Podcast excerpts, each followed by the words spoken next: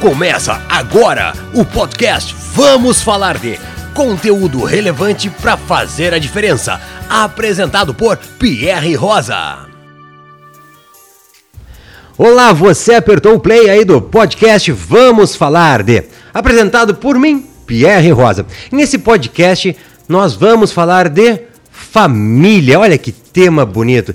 E nós vamos falar de família com ela, a minha professora, a minha amiga psicóloga, a doutora em psicologia clínica, Mariana Barcelos. Tudo bom, Mari? Olá, tudo bem, Pierre?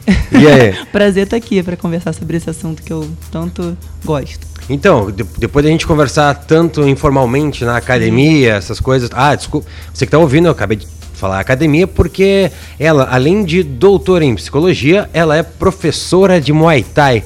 Exatamente. Ela é graduação preta, rapaz. É, o bicho é, é bravo, viu? É bravo. e aí, na academia, a gente troca, trocava várias ideias, né, sobre Sim. todos os teus mestrados, doutorados sobre psicologia que você contava, e eu achei. Eu tinha que conversar com você a respeito disso. Legal. Mas, como assim, o assunto família uhum. é gigantesco, né? É, é muita coisa. Vamos conversar. Eu primeiro quero saber a respeito do, uh, do teu mestrado, que eu achei interessantíssimo esse esse título, uhum. que é Metáforas da Conjugalidade. Exatamente, pois é. é. A conjugalidade é a relação, enfim, conjugal, né? Eu entrevistei mulheres e homens sobre a concepção que eles tinham do casamento. E aí, o que, que a gente vê na linguística cognitiva, que é uma linha de pesquisa que estuda a forma que a gente fala, a linguagem, né? E a gente fala, os, os pesquisadores lá concluíram que a gente só fala sobre amor, sobre casamento, sobre relação amorosa, usando metáforas. Olha aí. Porque... Ah, então é só você assistir comédia stand-up. Exatamente. É, a, a, basicamente, a maioria das, das piadas, tudo que a gente faz é metáfora. É, porque o amor, assim, enfim, é uma coisa abstrata, né? Então uhum. a gente precisa de metáforas para falar sobre ele. Só que essa é, concepção da linguística cognitiva fala que a metáfora não é só um, uma coisa que enfeita a linguagem. A gente realmente vive aquilo, né? Então, a gente não só fala, a gente fala o que a gente vive e vive o que a gente fala. É uma via de mão dupla. Nossa. Mas a metáfora não é uma parada, assim, uma forma mais fácil de você explicar as coisas? Sim. Assim, uma forma mais fácil para você entender? É, é uma forma mais fácil a gente entender, mas eles falam que não é só uma figura de linguagem, assim, não, é, não é só uma, um estilo. A gente vive realmente aquilo que a gente fala. Por exemplo, se eu falar, a nossa relação está chegando numa rua sem saída.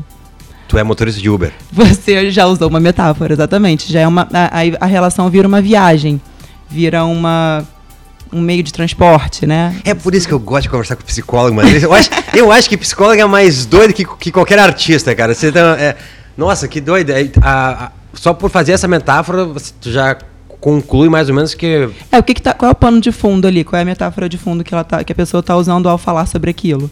Que é, estão viajando, estão num percurso, numa trajetória dentro de um caminho e tem o final daquele caminho que é o fim da relação. Mas, Mas tem várias outras metáforas que você pode é, usar. Normalmente aqui, homem gosta de usar bastante esporte, né? Futebol. Futebol é uma das mais. Futebol é muito bom também, é, né? É, são dois lados, mas são dois lados é, um contra o outro, né? Importante dizer.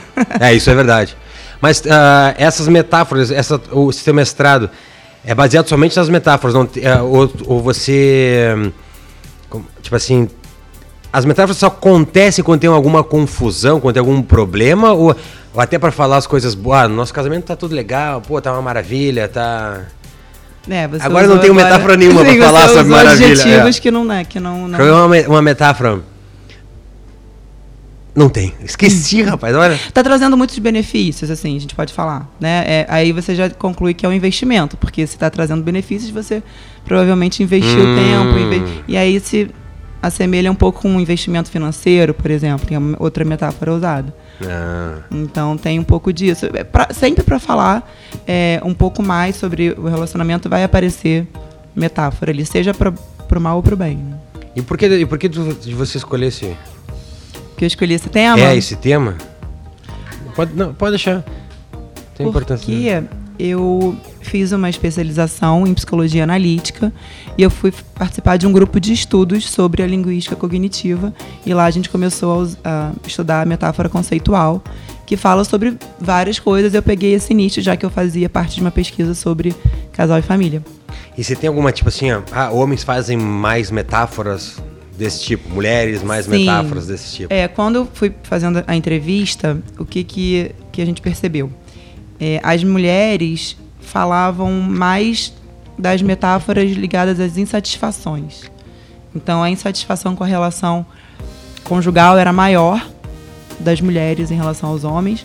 E até as coisas boas que, ela viam, que elas viam nas, rela nas relações, na relação delas, é, vinha em menos quantidade do que as coisas ruins. Então, comparativamente entre as mulheres também, tinha mais coisa ruim do que coisa boa. Então, isso quer dizer que a, a parte da mulher, ela vê a parte pior do, do, da relação? Isso. Tá vendo, galera? Depois ficam falando que é os homens que ficam... As mulheres são, assim, pelo menos na minha pesquisa e na grande maioria das pesquisas, são mais insatisfeitas com relação amorosa do que os homens. Ah, é? E as mulheres que tinham filho, que eu entrevistei, ainda tinham mais insatisfações do que as que não tinham filho. Eita, então como é que eu faço? Tipo, eu tô com uma filha de 50 dias, como é que eu faço pra minha mulher não ter satisfação comigo? Escute essa mulher. Ah, é? então tá certo, eu vou comprar um fone de ouvido. É, eu queria entender de onde vinham tantas insatisfações, né? É, e aí Você eu conseguiu? fui. Tô, tô pesquisando até hoje, assim, eu acho que é uma pesquisa sem fim. Tudo Mas- que, ué, mas tudo que tem a ver com relacionamento, assim, não tem essa parada de... Tu nunca vai ter uma resposta certa, assim, uma resposta definitiva. É, a gente estuda mais ou menos o momento que a gente está vivendo, né? A cultura que a gente está vivendo e Uhum. faz um contraponto com antigamente, como é que era. Tem sempre uma visão sócio-histórica também envolvida, né? Então estão mudando, os relacionamentos estão em, em plena transformação. Então as metáforas dos homens, quando, quando falavam dos seus relac- relacionamentos, eram metáforas sempre de coisas boas, mais coisas positivas, mais positivas. sim, do que das mulheres, era. E os homens que tinham filhos. Tá. É, não mudava muito não, mudava? não, mudava muito não. Os homens falavam de mais benefícios, mas por outro lado, eles colocavam menos expectativa.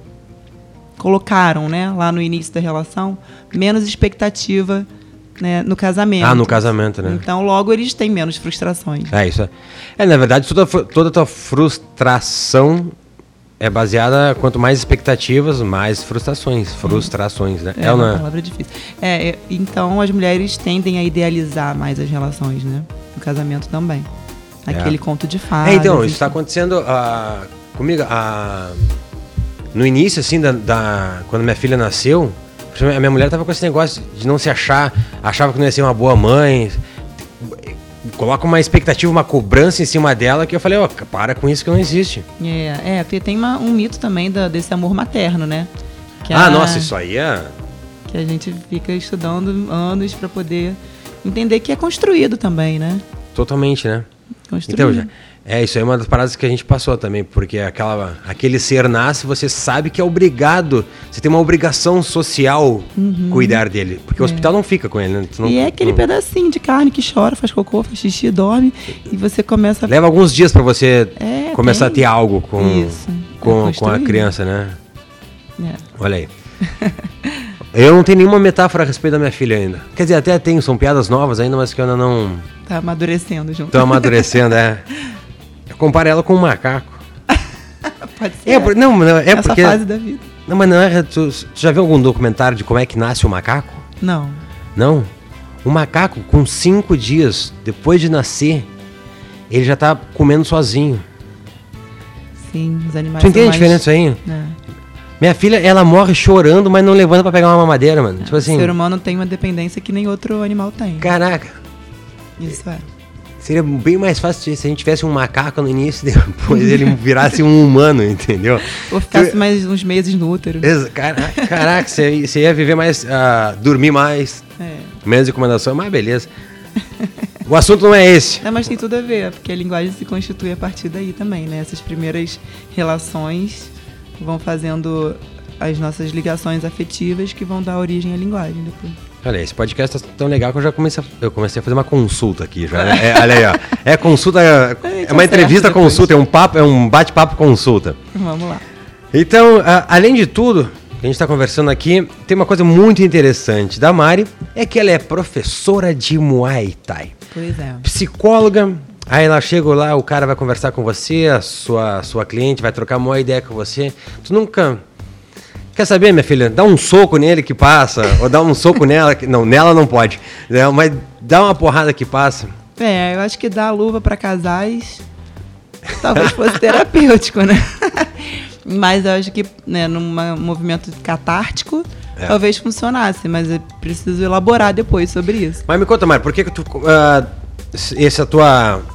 Eu já sei, mas vamos lá contar aqui. Vai. Vamos exteriorizar essa tua paixão pelo Muay Thai. Da onde, da onde veio?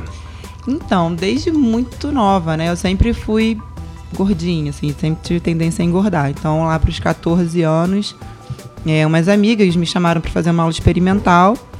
E eu sempre fui meio estabanada, muito grande também, não tinha muito, muita noção do, do, meu próprio espaço, assim, do meu corpo. E o Muay Thai me trouxe muita consciência corporal e, e deu uma, uma válvula de escape também para essa força toda que estava ali. E é, acho que também tem esse efeito terapêutico, né? De você Nossa, colocar muito. agressividade para fora e, e, diminuir isso para as outras pessoas que normalmente não tem nada a ver com a sua agressividade. Exato. Né? Eu digo, quando eu paro, quando eu fico um tempo sem treinar, como eu tô agora, fico, fiquei uns dois meses sem treinar, é, é terapia, né? Tu começa, a ficar, tu começa a ficar doido, preciso treinar, preciso treinar, preciso treinar, precisa suar, precisa bater. Não é treinar que, ah, vai pra academia correr, vai. O suar ajuda, mas é o soco, é, é aquela Aquela bater no saco, bater, treinar com outra pessoa, que é muito bom. Uhum. E aí, só por causa disso, você. Ah, tá bom. Não, vou é. graduar, vou ficar, vou virar preta. Vou o tempo foi passando. Graduação. É, o tempo foi passando. Eu treinei um ano, aí depois, enfim, o mestre viajou, ficou um tempo lá fora. Aí eu fiz outras lutas até. Fiz Kung Fu, fiz algumas outras coisas assim. E aí quando ele voltou em 2000, 2001, aí eu voltei a treinar com ele. E aí eu comecei a levar mais a sério, né? eu já estava fazendo psicologia, já estava na faculdade. Então, eu acho que assim, o esporte, é, além do Muay Thai, qualquer outro esporte, talvez mais o esporte de competição, né? Mas o, o esporte ele tem uma função muito da disciplina. Uhum. Tem na, na, luta, principalmente, a respeito à hierarquia, a figura de autoridade. Isso tudo, acho que teve foi muito importante para que eu continuasse no Muay Thai, né? Show. E perder peso, que era a primeira intenção, eu tô até hoje aí na luta. É. o Dizem que psicólogos, né, os psicólogos, tu, você atende as pessoas, mas você também tem que ir num psicólogo, né? Uhum. Você fazendo Muay Thai, tu guardou uma grana. Economizou uma grana por causa de psicólogos, né? Pode ser que eu tenha é. resolvido algumas coisas através do esporte. Mas eu fiz terapia também. Não, não, óbvio, durante que... a faculdade, é. etc. Uh, ah, e outra coisa que eu estava vendo aqui, a gente falou sobre as metáforas da conjugalidade, isso foi teu mestrado. Isso. Aí eu, esse aqui que eu acho mais interessante, que foi o doutorado. Uhum. Certo? Que é, olha, olha que legal esse título. O fim da conjugalidade na transição para a parentalidade. É. Então, eu não entendi nada. O fim da conjugalidade na transição para a parentalidade. Isso quer dizer que. Então, é, foi um resto do meu mestrado. É, essa coisa das mulheres serem mais insatisfeitas na relação do que os homens e as mulheres com filho ainda mais insatisfeitas. Então essa questão permaneceu em mim, né? Enfim, eu tive filho nesse meio tempo, uhum. o que provavelmente tem muita coisa a ver. Yeah. É, e aí eu comecei a estudar sobre a parentalidade, a transição para a parentalidade é um período considerado entre 0 a 2 anos do primeiro filho, né? Porque é no primeiro filho que faz a transição. Tá, mas só uhum. antes me explica parentalidade, é. não é uma palavra tão comum que eu imagino até que seja, mas Sim, parentalidade assim, de uma forma fácil de entender é se tornar pai e mãe, né? É a maternidade e a paternidade. Mas aí colocando para os para ambos é parentalidade. Uhum. Então, quando você se torna pai, quando se torna se mãe. Se torna pai, se torna mãe, exatamente. Uhum. E aí eu fui investigar em que período essa insatisfação conjugal é maior. E é exatamente na transição para a parentalidade. Entre 0 e 2 anos do bebê, que é uma fase de muita dependência, como você é. falou. Uhum. E é comum que é, é, é, haja uma queda na satisfação conjugal nesse período. E aí eu fui entrevistar mulheres, porque como eram as mais insatisfeitas, eu achei que fossem as que mais tinham a falar. E aí eu escolhi as que já tivessem se separado nesse período para poder entender como que elas fizeram isso. Né? Uhum. E? E aí eu entrevistei algumas mulheres, é, mas eu dei um período de tempo de mais ou menos, de no mínimo dois anos de separação, para não pegar a pessoa no meio da crise, né? Para poder ter tido algum tempo de elaboração sobre aquele sofrimento, um luto da separação, que tem um, um luto também. E aí, o que que a gente percebeu? Bom, várias coisas a gente percebeu, né? No doutorado foram, foram quatro anos de estudo. E Com aí, as mesmas pessoas? Sim, foram, foram algumas entrevistas e a gente teve análise e Quando você mais. fala a gente, era, era um grupo de pessoas? Era... É, não, eu falo eu, a gente porque tem uma orientadora e ah. tem uma co-orientadora que também me ajudou, então acaba ah, tá. sendo um grupo. Uhum. Eu fiz as entrevistas, mas muita gente ajudou no, nessa, na parte final, tal, de análise e tudo. E aí, né, nas conclusões, nas considerações finais, eh, eu encontrei quatro principais resultados, assim. E aí eu dividi em quatro partes para falar sobre o início da, da, relação amorosa desse casal que se separou. Depois a gravidez, como é que foi esse período. Depois a chegada do filho, o nascimento do filho. E depois como ficou a família separada, né? Separado. Depois da separação. Então foram quatro grandes tempos. Assim. E me diz, tem alguma coisa, a idade dessa, dessas das pessoas que você entrevistou? A Sim. idade tem, tem alguma Foi. influência sobre isso? É, eu entrevistei mulheres de 35 a 45 anos ah. nessa faixa etária. Porque uma das paradas. Agora, eu tendo. Sendo pai, né? Tendo nesse processo novo, uhum. eu vejo até. É, minha tia comentou, parentes comentam, né? Que, eu tô, que a gente tá levando muito bem. Assim, eles acham que a gente tá uhum. levando muito bem esse processo. E eu acredito isso, a parada eu já ter. tô com 42 anos, ela tem 36, uhum. uh, não tem mais 20 e poucos anos. Sim. Então tem coisas que eu consigo já. Tipo assim, a gente não. Eu tento não me, me estressar com ela. A gente. Uhum. Eu não, não briga, entendeu? Não tem. Tem não, tempo de vida já. É, né? tem tempo. Isso, isso deve fazer alguma diferença é, na. Tem uma maturidade, né? É, né? É, acho que sim. Porque. Aí a, a criança chora, só ela que fica louca, eu não é, nossa, dá um negócio é. dela aqui, ó. Eu, calma, ela só tá chorando. Ai, meu Deus, ela tá chorando. O que que, que tá acontecendo? O que que tá acontecendo? O legal é que eu ensinei ela a fazer os primeiros socorros de, de quando a criança engasga, né? Que eu, eu já fiz tanto treinamento. Raiz, é, né? Eu fiz tanto treinamento de primeiros socorros que aí eu ensinei ela. Nossa, agora não tem acho que ela fez. Ela deve ter feito umas 10 vezes na criança. Sem precisar. É, sem precisar, entendeu? Pierre, ela grita, Pierre, Pierre, vem cá. Aí o que, que foi? Ela tá engas... não tá engasgando, amor. Ela só, tá... ela só engasgou com leite, não tem problema. Uhum. Deixa, deixa que não. Mas é engraçado vai mesmo. Vai sobreviver, ver. né? É, vai sobreviver. É engraçado de ver na mulher essa. Uhum. Sei lá se é preocupação, se é um medo de errar, é uma. Então, aí eu acreditei que se a gente fosse mais. Se fôssemos mais novos, uhum. seria mais complicado até essa. É, tem. Bom, o Winnicott, falar da teoria um pouco, ele fala da preocupação materna primária, que é essa regressão que a mulher faz, assim, que ela tem que se identificar um pouco com a vulnerabilidade do bebê para poder cuidar.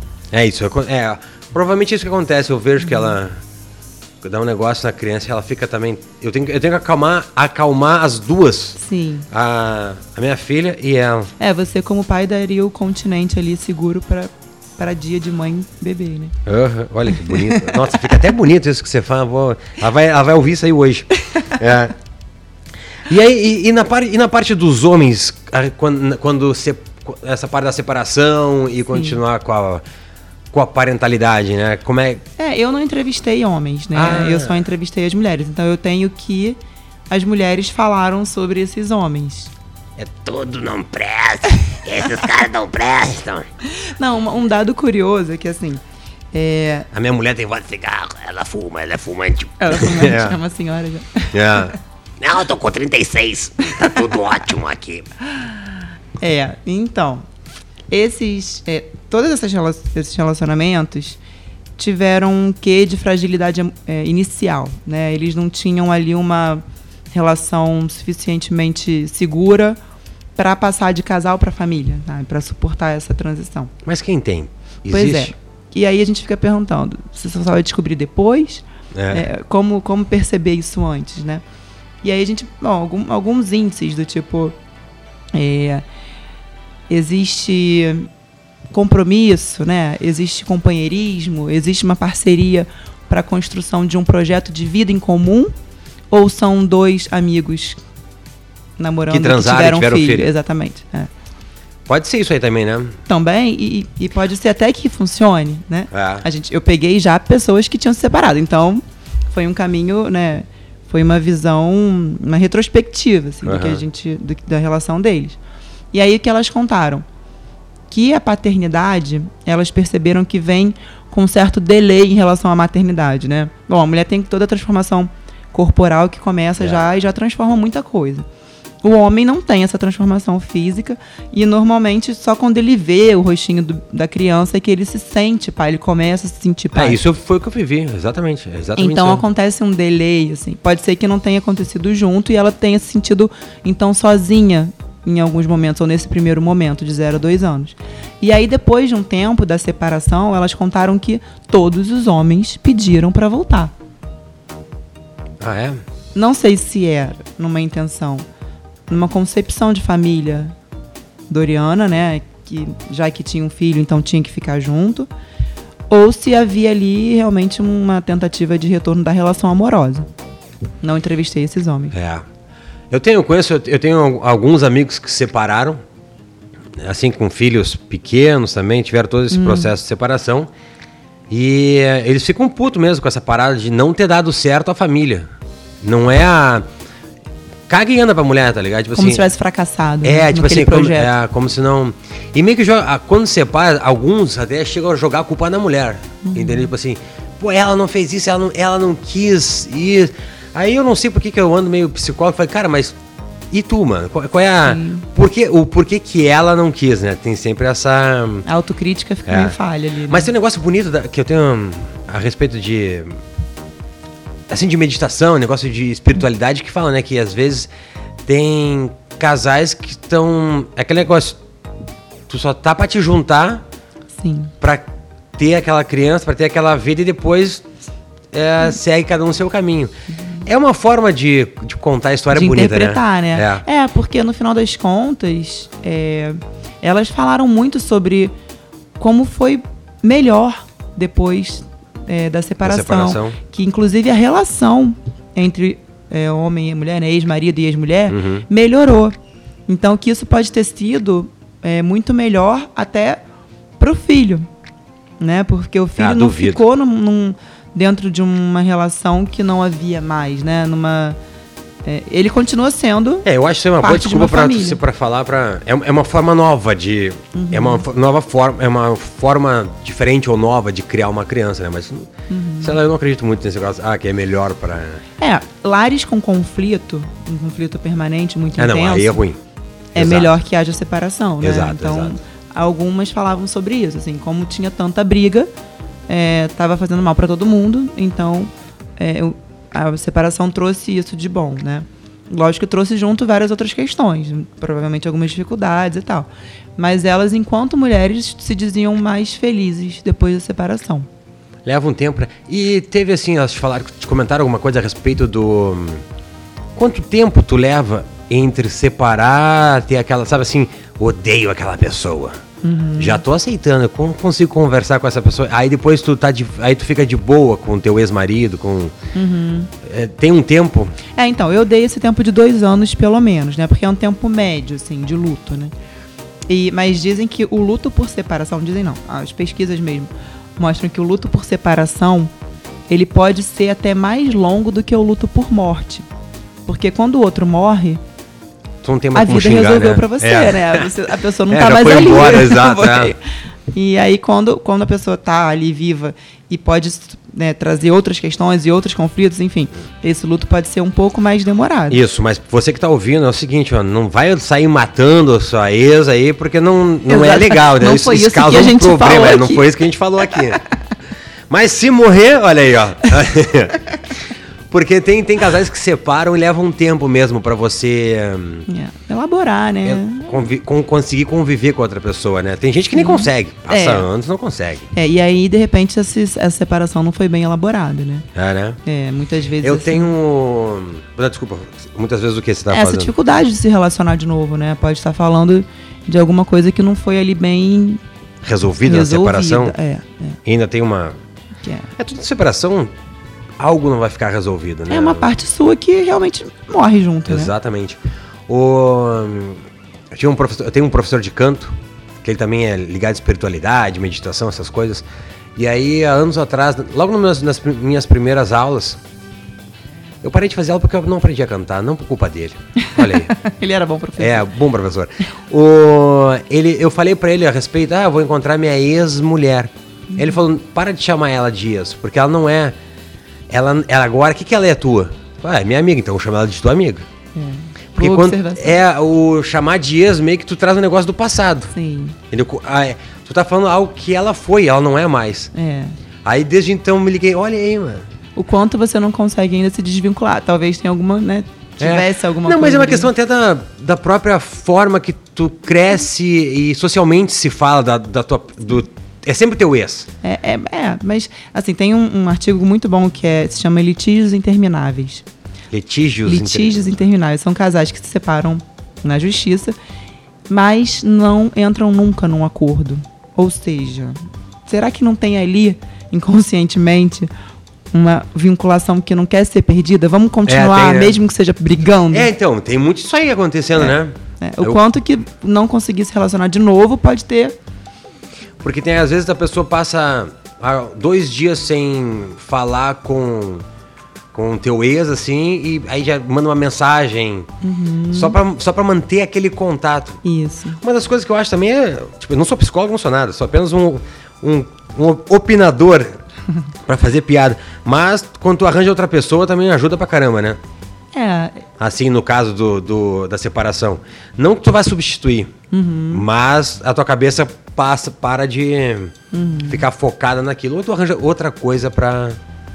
É, tem, tem mulheres que eu entrevistei nessa, nessa pesquisa que falam da dificuldade é, de deixar uma pessoa entrar, já que elas estão tão preocupadas com o trabalho, com o filho. Então, é, pode ser que elas não abram espaço, né? Há outras que se preocupam tanto em retomar a vida amorosa que acabam dando menos atenção do que deveriam para o filho. É. Então tem que ver esse equilíbrio aí nas relações, né? Como é, é que vai ficar. Eu conheço, conheço, eu tenho uma, conheço uma menina que ela teve filha, aquela coisa toda, teve que ficar, aí separou, uhum. foi criar moleque desde, desde novo e focada 100% com, na criança. Uhum. Né? Então ela não se ela não conseguia entrar no relacionamento. Uhum. E os caras tentavam, tentavam e não conseguiam. É, isso é complicado. É. O quanto que a mãe Mas aí, deve continuar sendo mulher, né? Exato, isso é difícil. Deve, deve, ter uma. Porque cabeça de mulher pro homem é um negócio que assim, ó, nossa, a gente não consegue entender por nada. É. Mas. Nem pra gente ter... meio, né? É, a própria mulher não se entende, né? É. A do homem é fácil entender. O, tinha que ter uma, uma chavezinha no botão para ela entender que, olha, a vida continua, você tem que.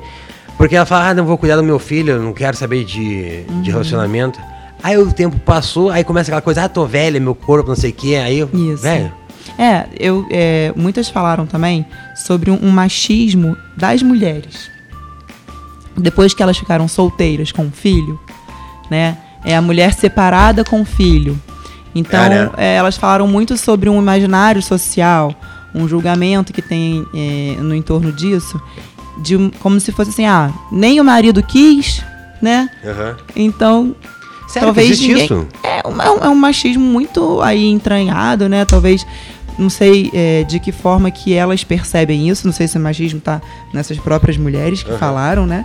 É todo esse negócio de machismo tá na, na, pessoa como ela foi criada, né? Esse negócio vem, vem uma é parada cultural, é né? cultural, é. é. Pois é, elas contam assim, ah, a minha mãe perguntou pro meu ex-marido, pro pai do, do filho, se ele precisava de ajuda com a criança.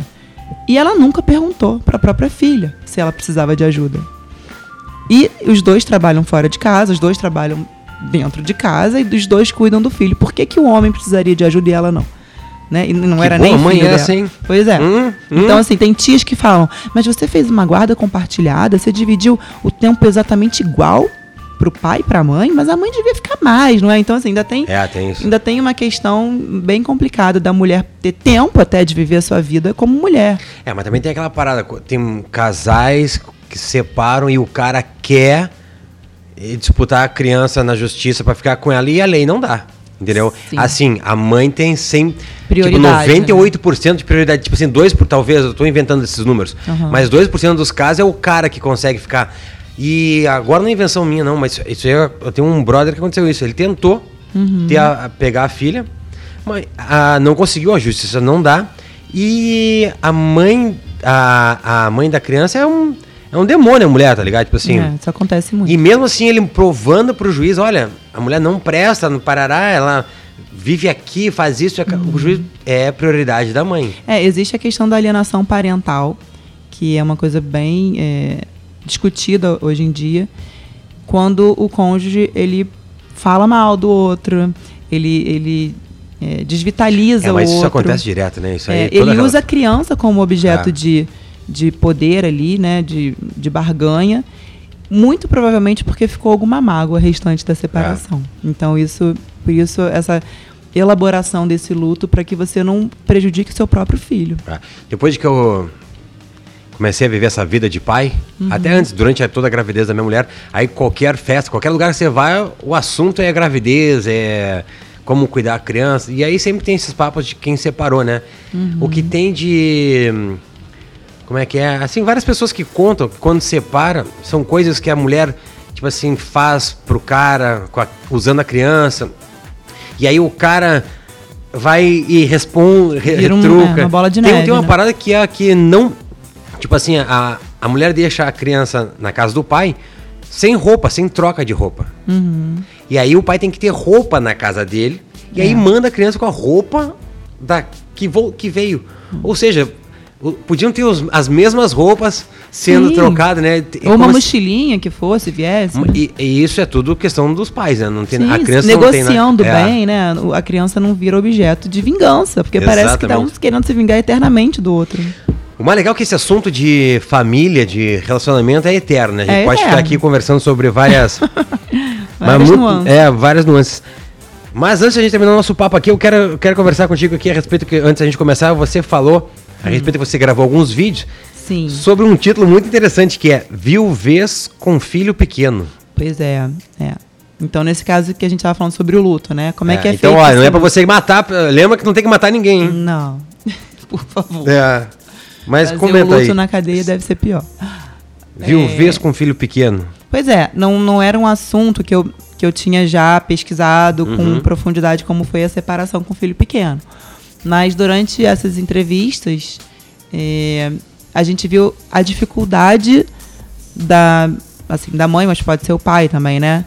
É, que ficou viúvo com um filho pequeno. Assim, É, você tá ali num momento de depressão no sentido de, de, de mergulho em si mesmo, né? Porque você perdeu alguém com quem você planejava uma vida em comum e que te ajudava a cuidar do seu filho. Então, como é que você fica ali tendo que cuidar de você mesmo, sem ter tanta energia até para cuidar do filho, né? Era. Como é que isso também deve ser é, deve ser um caminho bem, bem feito, assim, é, vivenciar a tristeza, né? Se permitir ficar triste, permitir que a criança perceba a sua tristeza, para que depois esse luto seja bem elaborado e aquilo se resolva e não fique arrastando anos com aquela, aquela perda, né? É um assunto bem delicado. É, bem, bem delicado. E o que eu acho mais interessante é que existem pessoas como você que gosta de estudar essas coisas. É, pois é. E eu, e eu pessoas como eu que gostam de saber dessas coisas pra contar uma piadinha. É, ainda, ainda bem que, ainda, ainda bem que existem pessoas, todo mundo é diferente aqui, senão, pelo amor de Deus. Mas eu gosto dessa leveza, assim, para lidar com essas questões, né? Porque a vida já é pesada. Se for é, falar de uma forma mais pesada ainda, a gente não suporta, né? Essas pessoas, ah, quando, por exemplo, quando acontece esses, essas coisas de separar, separar Uhum. tu acha que elas, o humor delas fica mais difícil de fazer elas rirem, né? Ou É, não? eu acho que não leva muito a tristeza, né, é, dá uma barrada assim no humor. Mas eu acho que às vezes o humor ele ele ele amarra muita coisa, assim, ele começa, você, você vê, ouve uma piada, você escuta alguma coisa e aquilo de repente faz um sentido na sua vida É. que resolve uma questão que você tá ali na terapia tentando resolver há séculos, né? É só dar uma risada que. que É, às vezes aquilo faz uma. O xiste, né? Tem Aham. aquela coisa de você, pum, peguei alguma coisa aqui que realmente eu posso levar pra minha vida. E você aprende muito com isso. E, e elabora também, né? Quem não passa por essas coisas na vida, né? Uma coisa ou outra, morte de alguém, gravidez, enfim, separação, tá, tá à nossa volta o tempo inteiro. Show. Então é isso aí. Esse foi o podcast Vamos Falar de. Hoje falamos de família. aqui, que esse papo gostoso aqui com a Mari. Adorei, Mari, adorei. Gostou? Muito obrigada. É tranquilo? Convite. Ela chega aqui nervosa, É, nossa, eu não vou ficar falando como é, que- como é que ia ser. Mas, Mari, vamos lá. ah, fala pro pessoal aqui, agora que a gente falou Hum. a respeito de, de todo esse trabalho de psicologia, eu quero que você Uhum. fale sobre o Muay Thai. Primeiro vamos falar, faz aí, fala da academia, fala, convida as pessoas, você que está ouvindo. Ah, legal. Pra quem não conhece, Muay Thai é o boxe tailandês. É, a gente treina aqui no Clube Israelita Brasileiro, em Copacabana, na rua Barata Ribeiro, número 489. Todo mundo pode vir fazer uma aula experimental e a gente tem treino todo dia. É isso aí. Então, aí, e você que está ouvindo, você ser mulher, você. Ah, um esporte violento, será que vai. que eu vou me machucar? Não vai. Pode, pode ter certeza. É, o, o- empoderamento feminino também vem pelo corpo, né? É. Eu acho que o Muay Thai Adoro também ajuda agora, nisso. o empoderamento. é. Vai lá, vai. Somos poderosas demais, cuidado pra não perder o respeito no caminho. É sabe? isso, a, Champions- a academia Champions Factor, ela fica ali na. é ent- entre a Santa Clara E a e a Figueiredo. Magalhães. Lembrando a você que é no Rio de Janeiro, né? Isso, por É. favor. Não vai sair procurando lá em Salvador que não vai achar, certo? É aqui no Rio de Janeiro. E a respeito do teu trabalho de psicólogo, você como é que é? Como, como é que te encontra? Se alguém quiser te encontrar, Uhum. Bom, eu tenho o Instagram, Uhum. fala aí. Mariana Barcelos. E tem o meu e-mail também, que é mari, underline, R Barcelos com dois L's, arroba hotmail.com. Ela fez um celular assim, posso falar o celular? Posso falar claro, o número? fala. então, 021, Rio de Uhum. Janeiro, 999190292. Quem quiser falar comigo, eu atendo em Copacabana também, na rua Santa Clara. É isso aí, pessoal. Muitíssimo obrigado por estar conosco aí nesse bate-papo gostoso aqui a respeito de família. Mas na parte de separação você, você gostou, né? Essa é a ideia do Vamos Falar de. É um podcast com conteúdo que pode ajudar você de alguma forma. Isso aí. Grande beijo, grande abraço e até o próximo podcast. Valeu, obrigado, Mari. Tchau, tchau. Obrigada.